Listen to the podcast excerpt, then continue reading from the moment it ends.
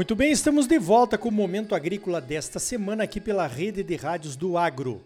O oferecimento é da Associação dos Produtores de Sementes de Mato Grosso. A Prosmate trabalha junto com seus associados para garantir a qualidade de sementes que os produtores merecem. O governo lançou o Plano Safra 23-24 nessa semana em Brasília, com toda a pompa e circunstância. Vários ministros estiveram presentes, entre eles o ministro da Fazenda Fernando Haddad e a ministra do Meio Ambiente, a Marina Silva. E, é claro, o ministro da Agricultura, Carlos Fávaro, e o presidente Luiz Inácio. Para falar sobre o Plano Safra, eu convidei o vice-presidente da nossa CNA, a Confederação de Agricultura e Pecuária do Brasil, o José Mário Schreiner, que também é presidente da Federação de Agricultura de Goiás. Presidente Zé Mário, qual é a sua análise do Plano Safra 23-24 que foi lançado pelo governo nessa semana, hein? É, a análise é bastante positiva. Né?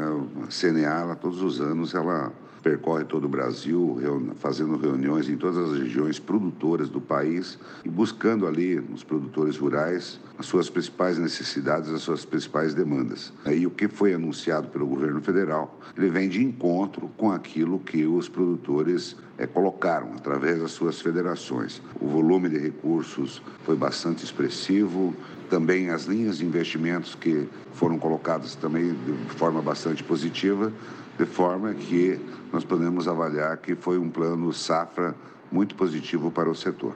Muito bem, a gente conhece essa forma de discussão e lançamento dos planos safra, isso não muda muito, né? As entidades levantam as necessidades de recursos, se fala em taxas de juros e se cria aquela expectativa de todos os anos.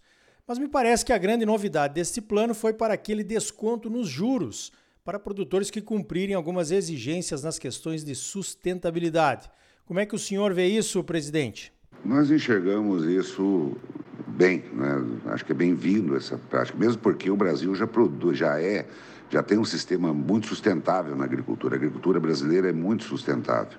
E quando você estimula a fazer com que as pessoas que usam essas práticas eles tenham uma redução de juros, você está indo de encontro com aquilo que também nós pregamos. Por exemplo, vai ter um rebate no juro de quem usa pó de rocha, de quem usa bioinsumos, de quem faz agricultura orgânica, é muito positivo.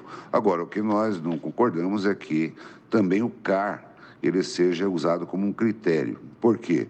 Porque apenas 20% do, dos CAR que os produtores fizeram de forma voluntária, é, 20% apenas foi analisado. Então, isso é uma política pública que com certeza vai deixar já 80% dos produtores fora é, de, de, de, poder entrar né, ou ter esse desconto nos seus juros. É, nós não vemos isso como uma, uma forma muito é, positiva. E mesmo porque os produtores não têm culpa nenhuma. Quem não analisou o CAR, quem não realiza a análise do CAR é muito lenta, são o próprio governo, o governo federal, os governos estaduais. Então, esse é o ponto que a gente deixa, um ponto de atenção é, que a gente é, tem em relação né, a esse desconto nos juros para quem pratica agricultura sustentável. E repito mais uma vez, a agricultura do Brasil é muito sustentável. Então, plantio direto, é, o ILPF, é, integração lavoura, pecuária, floresta, enfim, vários programas aí que já são adotados, o programa ABC, é, que, que são práticas bem-vindas e que são já praticadas pelos agricultores brasileiros. E sobre as taxas de juros, principalmente nas linhas de investimentos, aquelas que têm prazos maiores. Não dá para dizer que os juros do Plano Safra estão baratos, apesar de terem caído para algumas linhas. E com essa queda nos preços dos principais produtos, como a soja e o algodão, a atratividade por investimentos diminui, né? É, nós estamos num momento onde os produtores precisam fazer contas, né? precisam ter um planejamento muito é, exímio né, e muito adequado da sua atividade. Os, preços, os principais commodities estão em queda, soja, milho, né, as carnes, enfim, e é um ponto de atenção. Agora, nós precisamos entender também é de que com a Selic a 13,75, é, você dependeria de muito recurso do Tesouro Nacional para fazer a equalização. Agora, de qualquer forma, muitas vezes, mesmo com os juros um pouco elevados, né, é, o importante é ter o recurso. Né?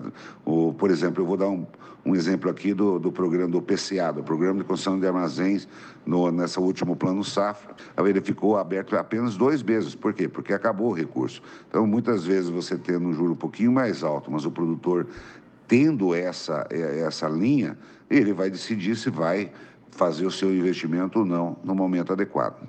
Muito bem. Voltando à questão dos descontos nos juros para práticas sustentáveis, esse seria um bom caminho para ser desenvolvido nos próximos planos, presidente? Já disse e repito mais uma vez, nós já fazemos uma agricultura sustentável no Brasil. Né? O produtor brasileiro ele tem uma prática muito sustentável. Né? Nós temos um código florestal muito rígido, com reserva legal, reserva permanente.